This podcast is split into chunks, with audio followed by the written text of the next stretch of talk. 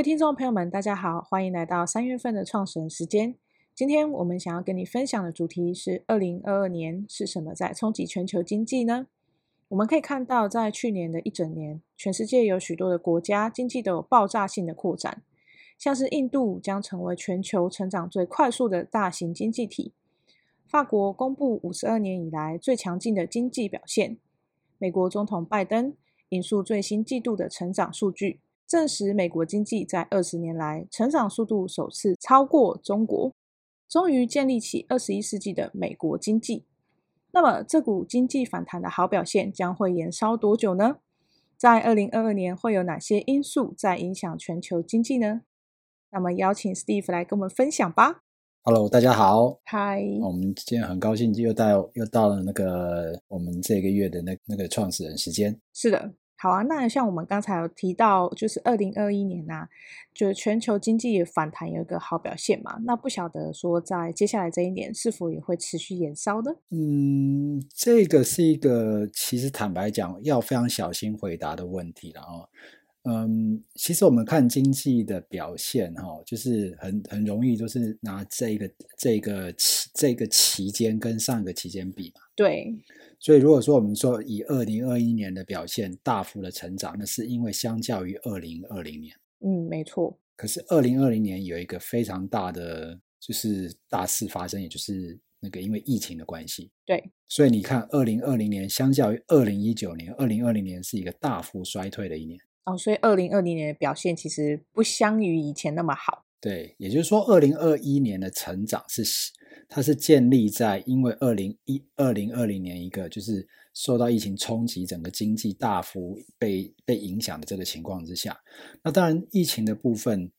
呃，不管疫情再怎么严峻，呃，人总是需要生活的嘛。对，所以大家就会想尽任何的办法，比方说，呃，很多国家就会用一些，比如说，呃，财政宽松的关的的方式，比如说，嗯，印钞票啊，嗯，或者是发。发这个所谓的，在台湾大家都很熟悉，就是有那什么几倍券、几倍券嘛。对，促进经济。对，就靠刺激消费，然后再把这东西硬是把它撑起来。对，所以它其实是从一个相对的谷底拉上来，所以我们看到的是一个强劲的一个，好像看起来是强劲，但是事实上，如果你对比二零一九年或是二零一八年来看的话，它其实是。还没有恢复到那样的一个水准哦。那当然，我们刚才啊、呃，那个阿玉有提到几个部分，法国啦、美国，法国、美国比较特别的状况，是因为美国因为这几年因为中美贸易战的关系，它把大幅度的这种制造业慢慢的往那个国那个美国本土移回去。对，所以它当然会刺激到它的就业嘛。那当然，因为呃，拜登政府今年其实在美国就是。又发一大堆的钱，嗯哼，比如说去补助啊，所以这会短期之内造成整个经济看起来就是，哎，因为有钱在这个市场上流动，所以看起来是成长。对，但这些东西到背后都可能都还是会有副作用。所以，如果从这几个角度来看的话，我觉得刚才这个问题。它影响的层面很多，我个人是会比较审慎来看这件事情。我不能说它一定不好，嗯哼，但是有很多的变数，有可能会影响到呃整个目前全呃全球经济的这个状况。那当然还有其他，因为呃地缘政治的关系，这个部分如果有机会，我们可以稍微谈一下。但是我觉得二零二二年、二零二三年这个变数还是蛮大的。嗯，没错诶，其实像刚才您有提到，那是因为啊、呃，可能。前，因为我们是从今年跟去年比较，那相较于去年它的成长表现看起来，我们会认为还不错。那如果用今年再去跟去年比较的话，说不定它会有另外一种表现出现，而且它有可能有其他因素去影响今年的经济体系，对不对？没错，呃，今年其实比较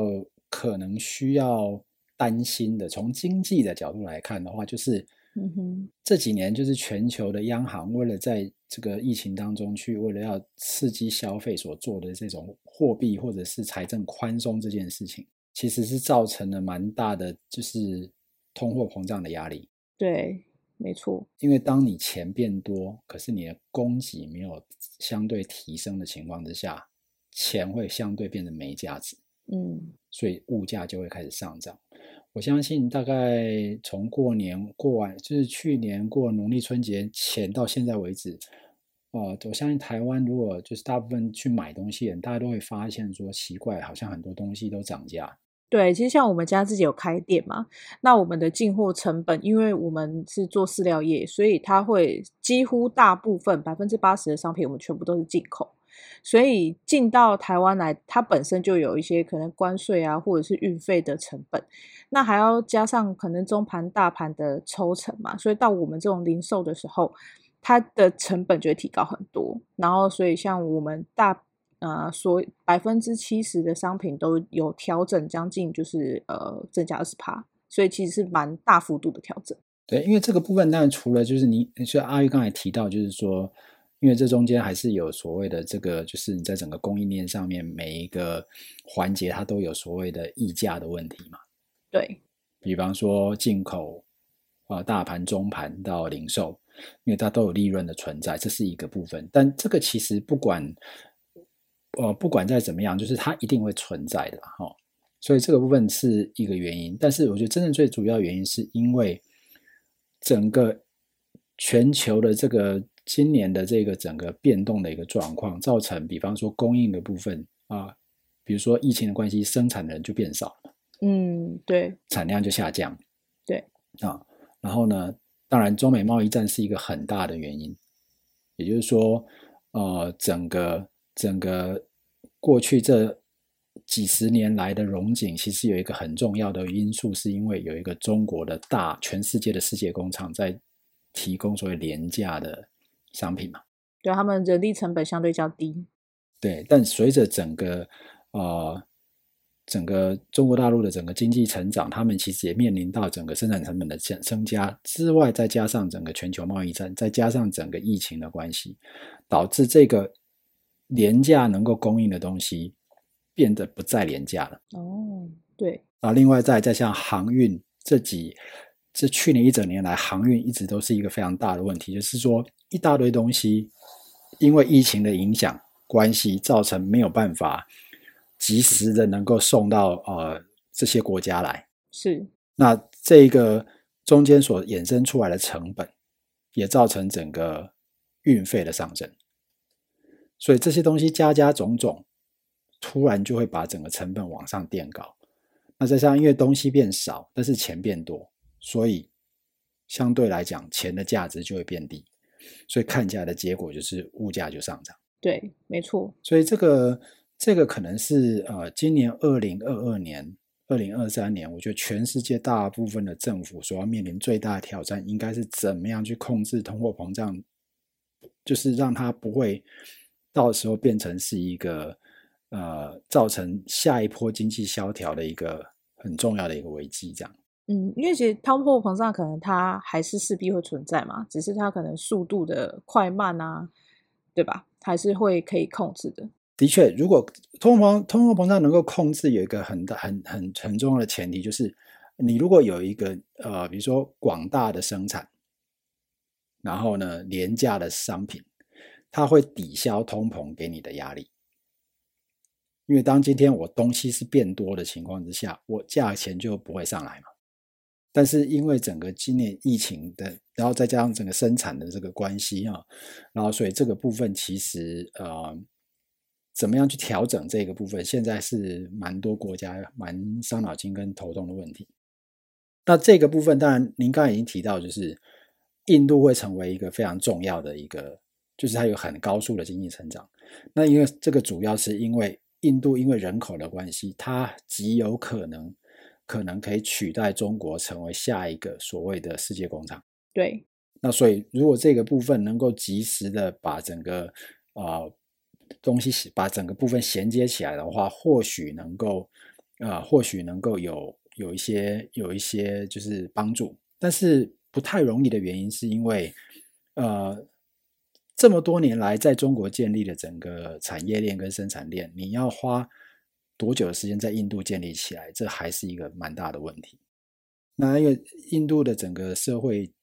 结构跟中国的社会结构有点不太一样，所以不太能够就是等同，就是说中国的那个模式能够在印度里面去复制。所以这个多多少少还是会有一些不确定的因素存在啊。对，没错。那它还会有其他的因素去影响我们今年的经济体系吗？呃，另外一个部分，我个人会比较呃留意的，可能是地缘政治的关系了哈。因为我看最近大概大家都非常非常关注的，就是到底乌克兰会不会打起来？哦，战争蛮恐怖的，在现在这个时候。对，因为俄罗斯跟乌克兰这个关系会牵动到整个欧洲的问题。因为欧俄罗斯是目前欧洲非常重要的能源供应的来源，它的天然气啊、石油，就近去支持欧洲国家，其实是相对比较比较方便。对，但因为现在整个乌克兰的关系，欧洲现在有点进退维谷，他要制裁也不是，他不制裁也不是，因为一制裁到时候会影响到他自己的能源供给。对，但不制裁呢，又会担担心，因为害怕这样子造成一个。呃，就是这个有可能会造成未来的整个这种彼此之间，呃，国家跟国家之间这种类似这样这种竞争或者这种价值观的这个冲击的这个部分，所以这个部分其实有一个不确定的因素会存在。所以，比如方，比方说乌克兰这个问题，假设说未来不解决的话，它势必对全球经济多多少少会造成一些影响。那再来，因为乌克兰的关系。也会影响到啊、现在目前就是整个就是太平洋这边，中国跟其他国家的这些关系，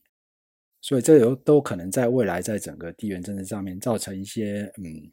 可能就是有一些风险存在。那当然，这个风险希望最后是能够安然的去度过了，但这个通常都会对未来的经济造成一些不太确定的因素。对啊，其实。呃，我不确定这样比喻好不好，但像我们可能跟中国在政治还有经济上面，我们也有很大的不同，所以也许我们也是长期以来没有解决这样的问题，所以其实我们在整个全世界的贸易上也是有很大的就是影响。我自己的抉择是这样，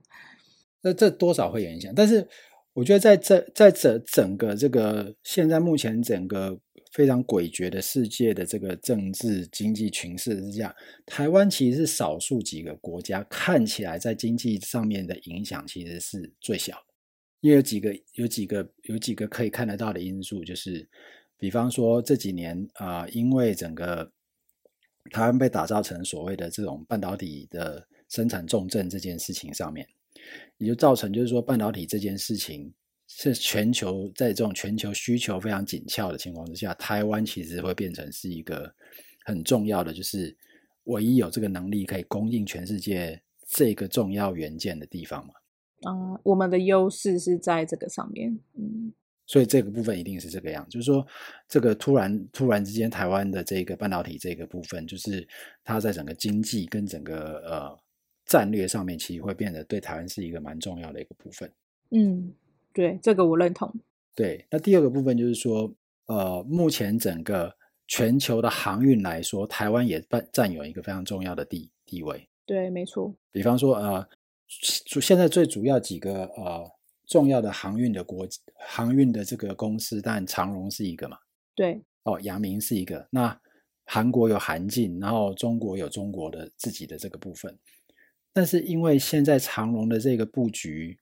它在全世界就是整个航运上面，其实布局的相当的这么长的时间，它也是一个很重要的这个海运的海运的这个很重要的一个呃提供的一个服务的公司嘛。所以说这个部分，其实在航运的部分，台湾其实在长荣这件事情上面，其实还是还是具有一个蛮蛮好的一个地位。所以你可以看到今年最最有名的 新闻，就是长荣发了四十月四个四十个月的年终奖金嘛。对，没错。那是因为真的就是大家都需要他的服务，所以他钱就是会一直不断的赚，这是另外一个嘛。就像刚才提到的，就是像刚才提到的说，我们的供给提升的时候，那其实钱就是一定会进来，对，就产生起价值。对，我觉得第三个部分可能对台台湾相对其他国家会稍微比较好的一个地方，也就是说，因为整个目前呃中美贸易战。所衍生出来这些部分，有很多的台商，他其实慢慢的从中国大陆撤出来，嗯，回来台湾，他可能去东南亚，但是可能有不少的部分会回来台湾。嗯，我我有感觉到回来台湾是像宜兰这边有很多信，以前就是可能他们在这边弄工厂，后来他们跑走了，然后现在又回来，就是一些你以前看到那种有点破破的房子，他们就突然有开灯啊，然后有人在工作这样子。所以他们这些回来之后，就一定会把某种程度的制造带回来，那也会把就业带进来。对，所以这个部分对台湾来讲，其实有一个这方面的好处。那当然，台湾还有一个全世界。比较没有的这个部分，就是整个疫情的控管，在大家在封锁的时的时候，台湾其实没什么封锁，所以它整个经济活动的的活络就会比较比较好。对，所以可能在在在这个方面，去台湾比较没办法感受到全世界的整个呃经济上面的一些动荡，就台湾相对是比较稳定了。而且还有像呃，我们可能有提到说，呃，去全球化这件事情，因为像。其他国家都封锁了，所以我们可能进出口没有那么的容易。可是，在台湾，其实就像您刚才讲的，因为台湾没有严重的封城，我们可能顶多就是提倡要戴口罩或是减少接触。可是，因为我们没有强烈说哦，所有东西都不可以进来，或是所有东西都不可以出口，所以我们其实在呃全球化这边好像也没有非常明显的差异，对不对？呃，我觉得罗毅提到一个非常有水准的问题，就是去全球化这个概念哦。那这个其实是一个相对大的议题。那因为全球化可能是过去二三十年整个呃全球世界经济融景有一个很重要的原因，是因为全球化的关系。但是我个人在这件事情上面的看法比较呃，这是我个人的观点啊。其实所谓的全全球化，我个人看到的是比较是中国化啊，对耶，也就是。中国成为全球的制的世界工厂，对，而且我们几乎东西都在那里制造，哎，所以说所谓的全球化，其实到最后其实是所有的资金都移到所谓生产就是相对便宜的中国大陆，在过去二三十年，那造成了中国大陆现在的这个荣景，所以中国其实是全球化最最最大的受益者，全球化最大的受益者大概是中国，第二个就是华尔街。也就是说，他从国际金融的这个角度操纵全球化，所以他得到很多就是在金融上面的利益。那呃，中国是得到资金、投资、技术，然后把整个国家带起来。可是现在的去全球化，我觉得有很大的部分是在去中国化。嗯，这倒是真的，因为很多厂商离开他们，技术也离开了。主主要是两个原因嘛。第一个，但疫情是一个很重要的因素啊，然后。疫情这个因素其实是一个很大的部分，就是当今天因为疫情封锁的时候，我们当时看到很多国家遇到最大的问题是我的医疗器材不够用。可是医疗器材那些口罩那些东西，在当时都被认为是一个很低廉的东西，所以这些国家根本不做，就出口到中国大陆去，再跟中国大陆买。可是因为整个疫情的关系，我每个国家这种很重要的战备物资，我没办法自己生产的时候。遇到像这个疫情的状况的时候，那就是惨了。所以这个疫情，它让让大家去重新思考说，说我可能必须要在我自己的国家当中，重要的战略物资这些东西，我可能还是要有相对程相当程度的一个自自己可以生产的能力。所以这些东西，很多国家就开始慢慢，我怎么样把产线，就是要拉回到我我自己的国家里面来，这是其中的一个因素啦。嗯哼，你像台湾也是啊，本来台湾也都没有什么在做口罩。然后也是因为疫情，就突然有很多的厂商在做口罩。所以这去去，但是去全球化啊、呃，去全球化就是这个是一个因素。另外一个部分，当然中美贸易战是一个因素。然后再加上整个呃这几年的经济的一个部分，其实你会发现，就是呃呃，我相信就是说呃，最近可能在《金融时报》有有有提到一个四个很主要会影响到呃那个有四股力量会影响到这个。未来这二零二三年的整个经济发展嘛，它叫做四 D 嘛，一个就是呃人口减少嘛，它叫做 depopulation 嘛，那生产力衰弱就是 declining productivity，就是生产生产力衰弱，某种程度跟人口减少有点关系。对，还有我们刚才也有提到，就是人人口的这个啊、呃，应该是说人力资源的成本提高了，所以它也会相对减少生产。那刚才那里面另外一个就是 deglobal deglobalization 嘛，就是去全球化，这个是他提到另外一个因素嘛。那另外一个主要就是债务债，就是所谓的债务累积啊。对，因为在过去整个金融操作、整个全球化，其实有很多很多的时候是基于所谓的这种鼓励，你是以债务消费去刺激整个国家的经济啊。你发钞票也是啊，比方说个人来讲的话，就是你的所谓的信用卡循环利息。反正只要我付得起利息，我就可以不断的消费。这是过去这几年下来，整个国际从一从在一九八零年代一直到两千年、两千年、两千一二零一零年这段时间，整个全球的融景都是由这几个部分去拱起来的嘛。是，但是当今天债务累积到过去债务的累积不会太造成太大的原因，是因为你有一个。全球生产低价、大量供应低价生低价产品的中国，去抵消了那个因为债务所造成起来的问题。可是现在因为这整个啊疫情的关系，整个去全球化这个部分，它就会让整个债务的累积这个部分的那个那个所谓你借债出来的这个部分，你已经没有办法有一个便宜的东西去抵消那样的一个。的的的的那个压力的情况之下，那这个债务就会变成是一个很大的问题。那尤其是这一两年来，国国家发了那么多钱，那个其实都是债务啊。而且国家要养的人很多，就是他可能人民也要养，然后银行也要养，然后一些公司行号等等的。对，所以也就是说，这几个因素都会造成，比如说你人口减少，生产力的衰落，产品就变少了。哦去全球化就是说，你可能东西已经不再是以全球为市场，而是以在地为市场，市场也变小了。那在这个情况之下，你的钱、你的借的债，你要能够还，所以这个时候，所谓的通货膨胀就会因为这样子，就会造成相对大的压力。所以这个是我觉得在二零二二年、二零二三年，其实。有可能会去冲击到这个全球经济的一个部分，那这也是所有现在全世界所有的政府都很伤脑筋，想要能够不管是降低通膨的那个冲击，或者是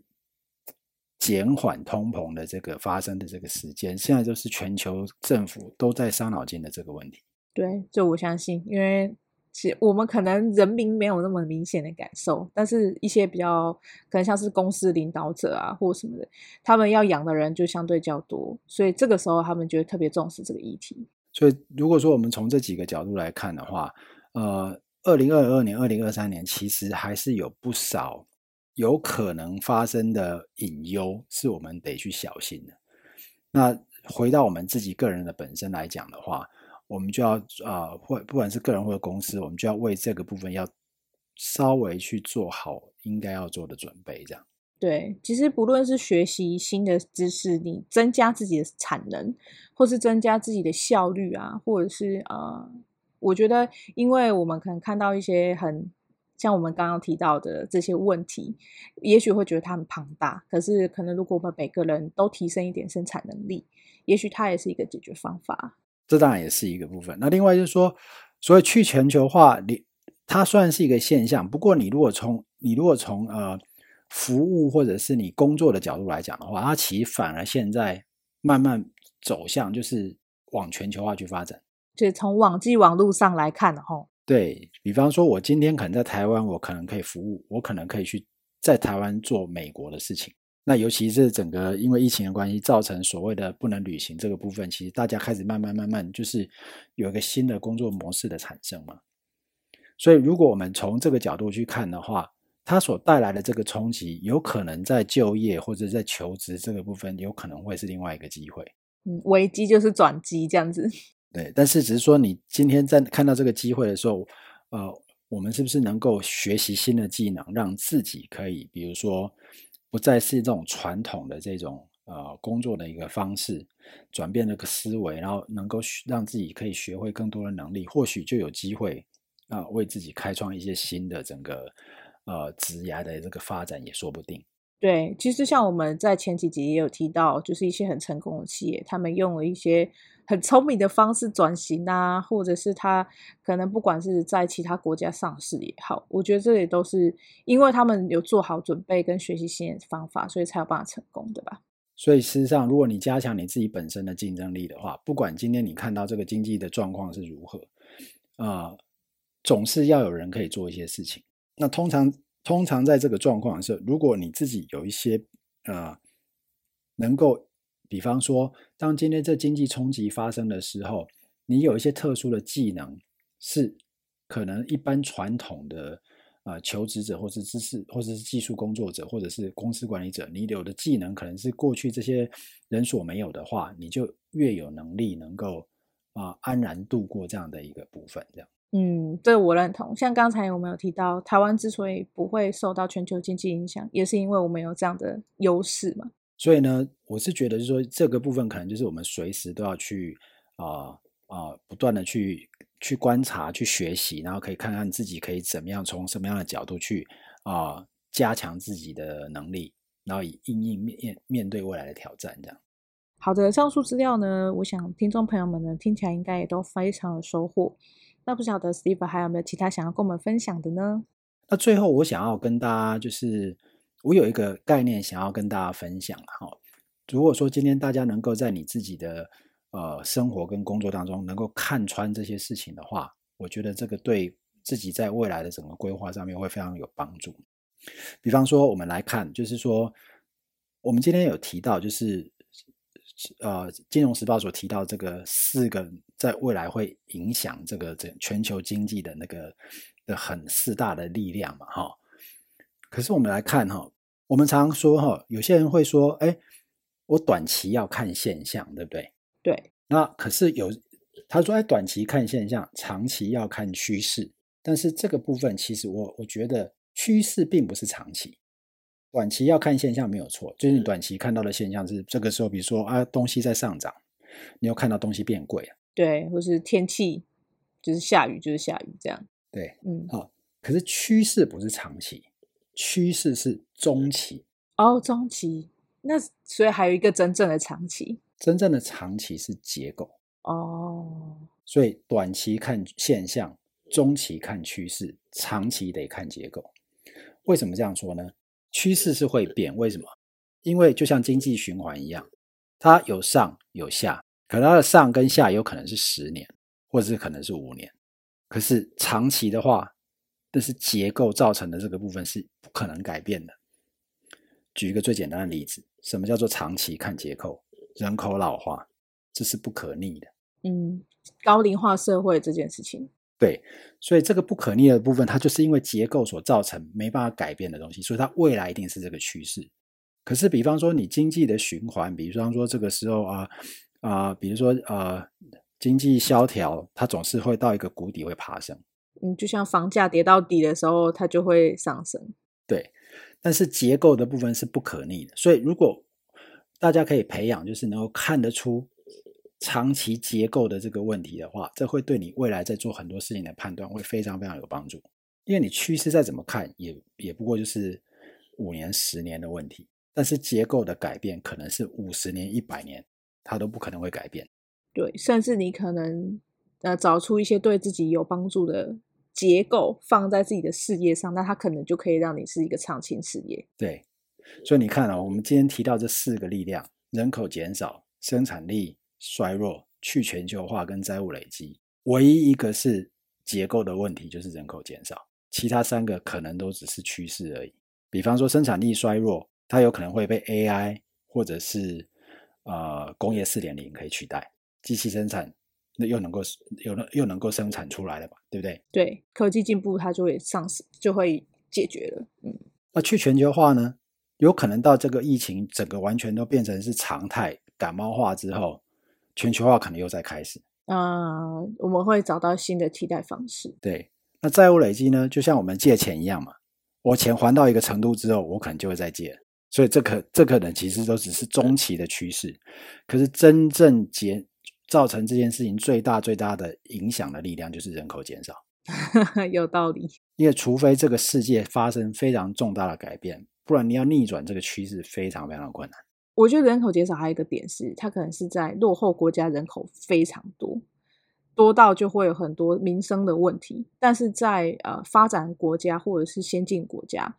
是很明显的人口减少，所以这才会是一个问题。如果说是先进国家人口一直很多，那它可能因为在养育上它不会造成问题，可是是因为他们是落后国家或是未开发国家，